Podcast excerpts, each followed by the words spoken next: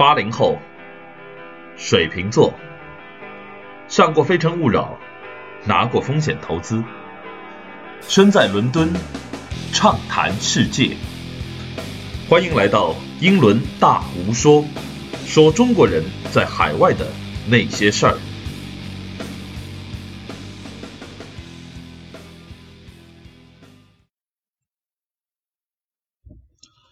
好，各位朋友，大家好，欢迎来到新一期的英伦大无说。那么前两天呢，我在健身房锻炼的时候啊，突然看到电视上传来了非常熟悉的画面啊，熟悉的体育场啊，一片蓝色海洋的球迷。那么作为上海申花的铁杆粉丝呢，我一眼就认出，这不是我大虹口大申花吗？那时候我恍惚了一下啊，这我不是在英国的健身房吗？怎么突然能够看到国内的体育频道呢？呃，于是我仔细看了一下啊，原来是 BBC 正在报道中超相关的新闻。那么当晚呢，BBC 的晚六点新闻也是破天荒啊，用整整五分钟的时间来报道了奥斯卡和特维斯天价转会中超的这样一个事件。当时呢，BBC 也是请来了很多足球界的专家啊，采访了他们对于这个事件的一些看法和报道。同样呢，也回顾了一下中超这些年来疯狂撒钱的这个事件。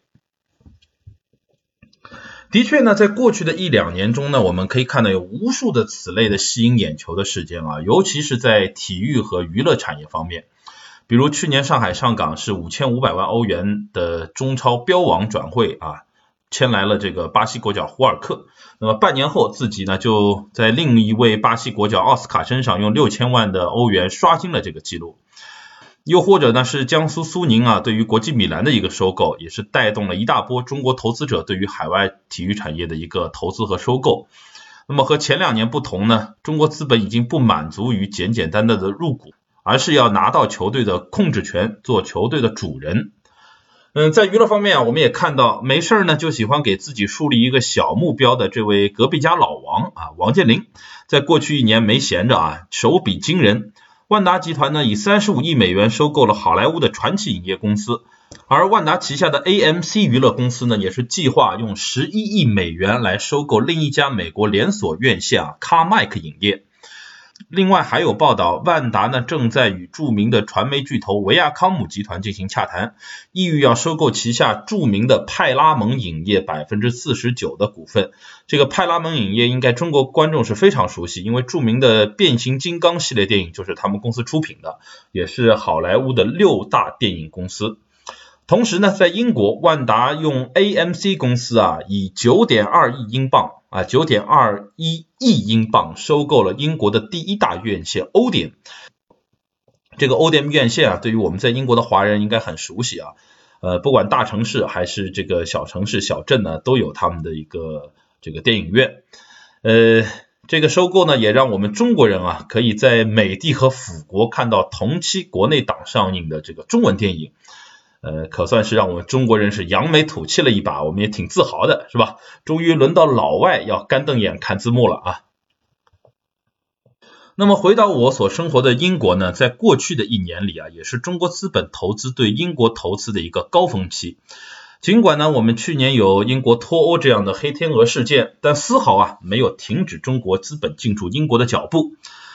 那么站在二零一七年伊始呢？大吴啊，想和您一起来细数一下啊，通过本期节目回顾一下过去一年中国对英国都有哪些投资，并且这些投资的背后都给我们带来了怎么样的思考和现象。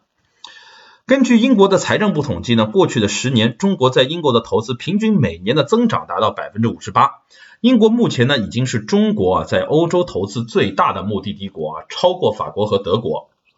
那么纵观一下二零一六年的中国对英投资呢，总体来说啊，从年初到五月份呢，因为上一年度啊，二零一五年度习近平主席的访问，呃那么带来了良好的一个投资效果啊，中国企业对英国投资是全面开花。那么到了六月份，因为这个脱欧公投啊，带来很多不确定性，那么大家都在这个。谨慎的观望啊，但是呢，在脱欧结果出来之后的整个下半年啊，中国企业是和其他国际的企业啊非常不一样。嗯，其他的很多在伦敦的总部的企业呢都在观望，但是呢，中国企业呢出人意料的加大了对英投资，半年时间里呢就达成了四十多笔重大交易啊，这些重大交易我所说的重大交易都是超过一亿英镑以上的，也就是超过将近十亿人民币以上的投资。那么最后到了年底的十二月份呢，更是彻底爆发，单月啊就拿下了至少十五个大项目，可谓是二零一六年完美收官啊，中国资本大大丰收。那么接下来啊，我们要用一定的时间给大家来回顾一下啊，在过去这一年里面，具体都有哪些投资事件啊比较大额的？我们看看哪些中国我们耳熟能详的公司呢，都来英国做了一些投资。那么在聊完这个榜单之后啊，我们再给大家来分析一下它背后所揭示的啊一些经济的现象。在二零一六年的年初啊，一月份啊，我们第一笔重磅投资是来自于一个非常著名的啊，号称仅次于天上人间第二的盈利能力的这个保利俱乐部的母公司保利地产啊，完成了对英国物业的首次收购，以一点四五亿英镑啊，约合十三点五亿人民币的总价买下了伦敦金融城的写字楼啊，Number Five Fleet Place。这个在二月份呢，中国建筑旗下的这个中国海外发展有限公司是从德意志银行的手里啊，以一点四亿英镑啊买下了伦敦金融城的一座写字楼。同时呢，在三月份我们可以看到啊，A 股的上市公司宏达矿业，山东宏达矿业啊是搞这个铁矿石的公司，那么是以三亿美元收购了英国最大的游戏开发商嗯 Jagex。那么同月呢，复兴投资啊，复兴投资呢，在英国一直有他们的一个办公室和调研团队啊，是用三亿英镑收购了伦敦的一个写字楼物业啊，托马托马斯摩尔广场。那么这个项目也是紧靠着伦敦的塔桥，也是复兴集团在欧洲最大的一笔地产交易。四月份啊，今年一直没有闲着，手笔非常大的这个中国海航啊，斥资一点三亿英镑收购了伦敦金丝雀码头新金融城的写字楼。那么同时呢，这也是海航的第二次置业啊，之前海航更是买下了这个金丝雀码头的路透社总部大楼啊，这是我们非常熟悉的世界几大通讯社之一的路透社。那么可以说，现在路透社呢是成了中国人的佃户啊，给中国人交租。那么就在同一天呢，海航还斥资收购了英国外币兑换运营商 International Currency Exchange 啊 ICE。那么这家公司呢是在十九个国家有三百五十个网点从事这个外币兑换的业务啊，就是我们出国旅行啊，机场换钱就要到他们家换钱。那么四月份还有几个重量级收购是来自中国人寿啊，也是在金融城买楼。还有呢，就是这个中国的日化龙头啊，上海家化也是一点三五亿英镑收购了英国的老牌母婴产品啊。四月底，安徽的蓝鼎国际投资呢是一点三七亿英镑啊，收购了英国的老牌赌场伦敦利生赌场啊，正在谋求这个转型国际娱乐发展。时间来到五月份啊，五月五号，联想控股一点一亿英镑收购了英国的养老保险公司的部分股权啊，进军英国的保险业。那么五月十七号呢，中国的信泰资本和中信资本啊，宣布要投资六亿英镑，约合五十七亿人民币，在伦敦市中心的梅菲尔区域啊，就是我们买奢侈品比较多那个区域，开发三十二套高端的住宅。五月十八号呢，中国工商银行海外子公司呢，也是与英国巴克莱银行达成协议啊，这个比较豪啊，成功收购了英国最大的金库啊，迷你诺克斯堡金库啊，这个金库呢，可以最多存放价值八百亿美元的金条啊。我们看这个工商银行爱存不存啊，不愧是世界银行的这个市值第一啊，出手绝对够豪，绝对给力。五月十九号啊，一条这个。重磅的足球收购消息啊！英国足球俱乐部阿斯顿维拉被百分之一百的出售给中国公司联合瑞康，售价呢是六千万英镑啊！阿斯顿维拉呢曾经七夺啊英国顶级联赛的这个冠军啊，最近呢是不幸降级，但是呢英国的这个王子啊威廉王子也是阿斯顿维拉的这个铁杆球迷啊，这个品牌作用呢是非常强大。同月，中国国企呢，国投电力出资一点八五四英镑收购了这个英国海上风电项目啊，叫 Wind Farm Energy UK Limited，百分之一百收购。呃，六月份呢就比较平静啊，这个因为这个公投的原因呢，大家处在观望状态。但是七月份之后呢，这个七月份第一个大收购啊，来自福建叫森宝食品啊，这是一个以养鸡啊出身的这样一个公司啊，搞食品的。他们呢用一点五亿美元呃收购了英国的游戏开发商啊，Splash Damage 养鸡的转做游戏了啊，不知道是不是要搞类似开心农场这样的产品。那么七月二十二号呢，万达啊，就是我们刚介绍过啊，九点二一英镑收购了这个英国第一大院线欧点。这笔交易呢，也是创造了脱欧以后啊最大的一笔对英投资，是当时。不过呢，在几个月以后呢，就被另一位啊非常豪的人啊，名字叫孙正义啊。孙正义的软银是以三百二十亿美元啊收购了英国芯片制造商 ARM，双刷新了这个记录。这个 ARM 曾经是被苹果求购，但是不卖给苹果啊，位于英国的剑桥。很多呢去剑桥参加这个企业培训的这个企业家，中国企业家呢都去参观过这家公司，是非常全世界最有名的一家芯片设计商啊，也是物联网的一个核心的部件。七月份呢，同样还有两则来自这个足球方面的收购啊，首先是英冠的这个沃尔夫敦狼队啊，Wolfhampton 狼队啊，曾经也是英超的球队，是被这个复兴集团啊四千五百万英镑收购。同时呢，西布朗米奇啊，离这个狼队很近，都在伯明翰附近啊。西布朗米奇是也被这个百分之八十八的股份被中国的财团收购。呃，同样呢，还有这个像这个龙湖地产啊，对于这个八千万英镑，对于伦敦东部啊东伦敦码头区的这个希尔顿逸林酒店的收购啊。九月份呢，万科啊忍不住也要出手了，万科以一点一五亿英镑。啊，收购了伦敦市中心梅菲尔啊的这个著名的一栋写字楼，这个呢也是万科第一次啊进入英国的这个写字楼 office 的市场。呃，九月十五号呢，英国政府啊终于终于是通过了中国广核集团和法国电力集团联合投资的新克利角的核电项目。那么这个呢要给大家介介绍一下，这个项目呢其实在习近平访英期间呢就跟卡梅伦已经。呃，达成了相关的这个协议啊，已经签约要开干了，大家资金也到位了。但是呢，因为这个英国的脱欧公投啊，这个导致卡梅伦下台啊，特丽莎梅上台。那么特丽莎梅上台以后呢，是重新审核了这个项目在英国的国家安全里面的。呃，很多的一些作用，所以呢，他他们英国政府也有很多的一些顾虑。那么最终是在今年的九月十五号，也就是差不多一年以后呢，呃，才是正式啊，通过三个月时间的一个访谈，才是正式获得通过。呃，这个呢，其实也是在我们这个 G 二零啊杭州峰会以后啊，我估计是峰会的时候呢，这个我们的中央政府也是跟特蕾莎梅呢有一个沟通啊，在这个 G 二零以后啊，正式获得通过。那么十月份呢，这个港交所上市的一个公司叫建涛化工啊，这个公司呢是做这个中国最大的一家印刷线路板的制造商啊，化工的产业，他们是以二点七亿英镑价格收购了位于伦敦金融城的 WeWork 啊，分享工作的 WeWork 的欧洲总部大楼。嗯，来到十一月份啊，十一月十号啊。中国开发商总部基地啊，中信集团和泰国最大的商业集团也是华人的这个集团正大集团啊，宣布在未来八年将投资十七亿英镑开发伦东伦敦的这个皇家阿尔伯特地产码头，打造亚洲金融城。二零一六年十一月十八号，苏宁集团啊，苏宁出手了，七点二一亿美元，约合五十亿人民币的总价，取得了英超在未来二零一九到二零二二年三年的中国大陆和澳门地区的独家全媒体版权啊。这个转播合同呢，也是目前为止英超卖出过最贵的一个海外转播权啊。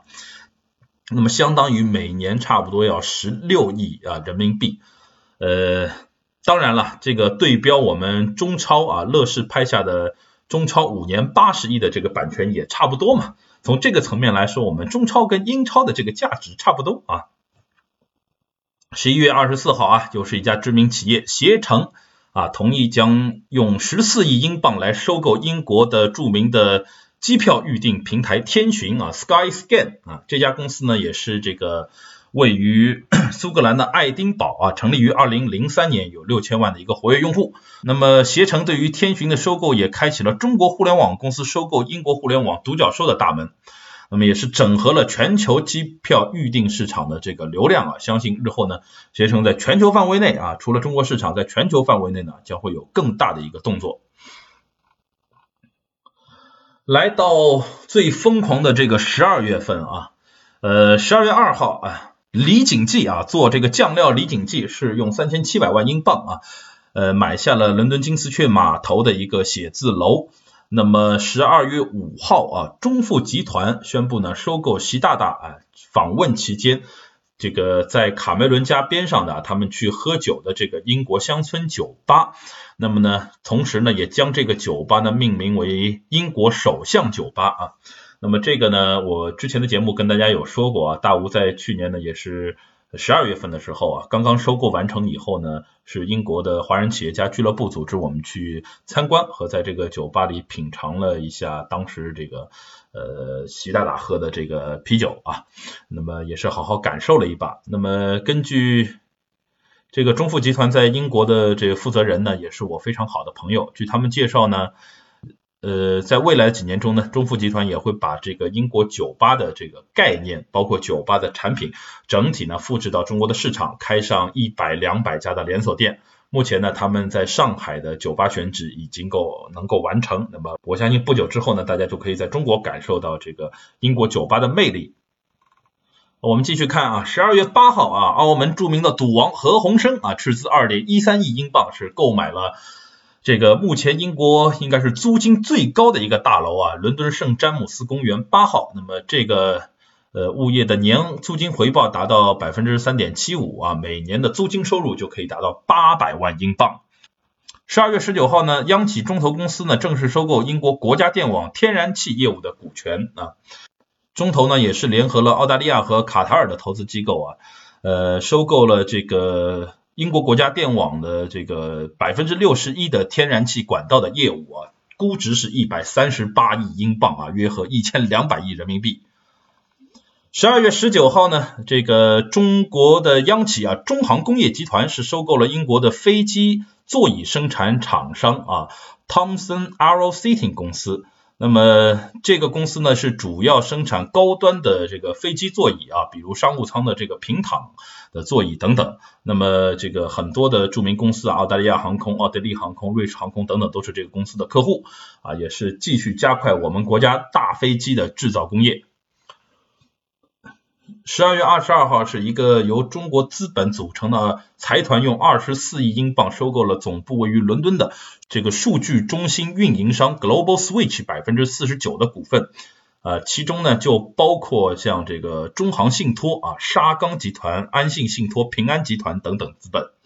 十二月二十七号呢，三包集团啊，南京三包集团他们属下的这个 House of Fraser，呃，英国著名的百货公司是在前两年被收购的。他们用这个 House Fraser 公司呢，是收购了英国的 Tandon 银行百分之二十五点一七的股权，那么价值是三千五百万英镑啊，也是进军这个英国的消费金融市场。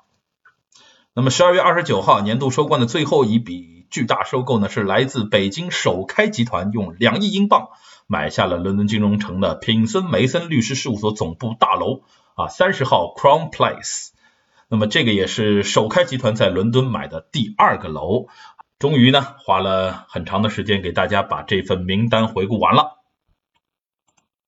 听完这些呢，我们不难发现啊，除了那些。呃，英超球队的收购啊，包括携程对天巡的收购啊，王健林投资 ODM 这些收购呢，非常吸引人眼球，因为说出来呢，大家都知道有品牌效应。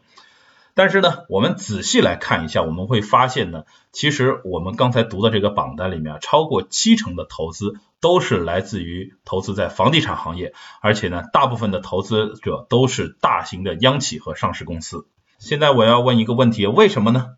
为什么都是投资到房地产里面呢？难道我们这个中国人在国内炒房炒了不够，还要来国外炒吗？就因为我们中国人特别喜欢房子，还是我们中国人就是人傻钱多，见啥买啥？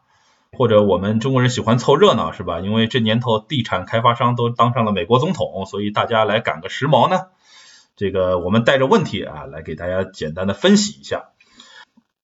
大家如果仔细听了我刚才说的这些收购的案例啊，其实不难发现当中的一些门道。因为我刚才报的这些所有的收购之中，绝大部分的地产投资都是投资到了英国的商业地产里面。那么针对商业地产的这个投资问题呢，我也是特别采访了我的一个好朋友，那么伦敦资深的华人地产投资人和独立的开发商 David。也许他的回答会给我们对这一现象有一些新的启示。根据 David 的观察呢，这些企业投资的都是伦敦黄金地段的商业地产啊，包括写字楼或者酒店。那么由于脱欧之后啊，英镑的一个急剧贬值，产生了一个巨大的汇率溢价，使得持有人民币的中国投资者呢，具有了很强的这个优势啊，等于所有资产顿时便宜了百分之十五。同时，非常关键的一点就是，这些他们买的地产大部分都拥有着很长的长期租约啊，至少是十到二十年的长期租约，每年呢能够直接够产生呃非常丰厚的这个租金的现金流啊，是一个非常划算的投资。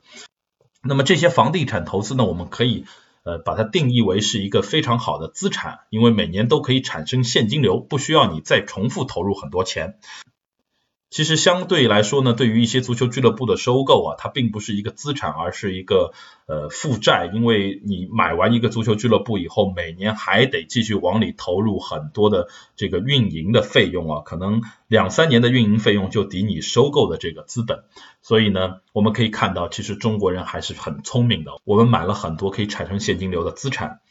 同时啊，David 也指出呢，大规模的海外地产的投资也显示了中国国内地产的严重的溢价。相比之下呢，在海外的，尤其是像英国这些长期政治稳定、经济稳定的国家的核心地区的地产的投资价值和年固定回报率呢，是大大超过了国内。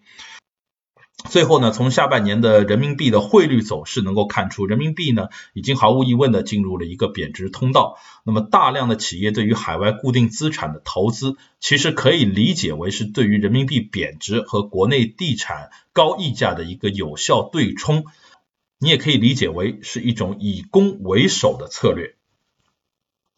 看了以上这段见解呢，我是沉思良久啊。应该说，这段见解已经很好的给我们揭示出一个现实，那么就是国内的固定资产和物价呢出现了比较大的泡沫。那么作为资产的投资价值和投资回报率正在不断的降低，所以呢，作为投资人来说啊，不得不寻找新的价值洼地，做好资产的保值和增值。这一点呢，对于资本来说，我觉得是无可厚非的。不过啊，谈到这里，我不得不谈谈。这两天啊，二零一七年刚刚新出台的中国公民个人外汇管理制度的一些新的规定。虽然说呢，此前市场上疯传的五万美元每个人购汇的这个年度购汇额度会调低的这条，呃，大家最关注的点并没有得到一个实施。但是呢，从购汇的手续和登记管理方面呢，出台了更多更为严格的制度。同时呢，外管局也是严肃重申了，个人购汇不得用于海外房地产和证券的投资，并且啊，并且呢，这几天有朋友在国内换汇的时候呢，也发现啊，如果你去银行的换汇呢，确实呃，在真实的操作和繁琐程度上呢，大大其实超过了政策上纸面写出来的这些这个繁琐程度。在这里呢，我想说啊，对比央企和上市公司在海外大规模投资固定资产，再看看我们个人购汇额度的这个管控政策，不难发现呢，面对人民币的持续贬值，在海外投资这个领域呢，又一次出现了我们不太愿意看到的国进民退的不平等的现象。纵然呢，国有资产的保值非常重要。但是如何通过一个市场经济的手段，给所有公民一个平等的投资和选择的机会，我觉得同样啊非常值得我们的政府去思考。可以理解啊，由于最近半年人民币的持续贬值压力，政府进行一些宏观调控的手段呢，其实无可厚非。可是如果政策的制定者可以采取我们古人啊大禹治水的理念，是吧？治理洪水在疏不在堵。那么可能会起到更好的作用，因为过度的收紧政策啊，会给吃瓜群众和我们中国大妈们带去不必要的一个恐慌，就像之前的中国大妈集体购买金条事件一样啊，很容易动摇啊，这种恐慌很容易会动摇国民对于人民币的信心，反而会影响宏观调控的一个效果。毕竟呢，我们国家十四亿中国人真的有经济能力去国外投资，再加上对国外真实情况比较了解的投资人呢，是非常小的一部分。如果政府可以用市场的手段，让资金的进出更加的公平和自由，同时呢，也加快国内自己的经济转型，开放更多的国内投资渠道给老百姓的话，那么很容易呢，就能够缓解人民币贬值所带来的市场的一些恐慌的情绪。同时这样做啊，也能够真正从法律层面。来保障每一个公民对于财产在市场上的自由支配权。当然，我必须负责任的要说，经过三十多年改革开放的这样一个摸索，我们的执政者其实已经面对过许多的挑战，也积累了很多实际操作的经验。毕竟来说啊，管理一个十四亿人口的大国，从来就不是什么简单的事情啊。想想最近我们的邻邦啊。印度在废除了大量的这个大额纸币以后产生的一系列社会的乱象呢，我们其实已经是很幸福、很稳定的了。所以我也期待在二零一七年中呢，中国经济和内外的投资呢能够找到更多的新的增长点，同时也能继续加强我们国家的法治社会的建设，更有效的保护好每一位公民的个人财产。以上呢就是根据盘点二零一六年中国对英国的投资啊所引发的我一些个人的思考和见解。如果听众朋友们对于这些话题呢非常感兴趣，或者你有不同的见解，也欢迎呢在我的评论里面跟我留言互动。同时呢欢迎订阅和打赏我们的英伦大无说。好，本期节目呢就是这样，我们下期节目不见不散。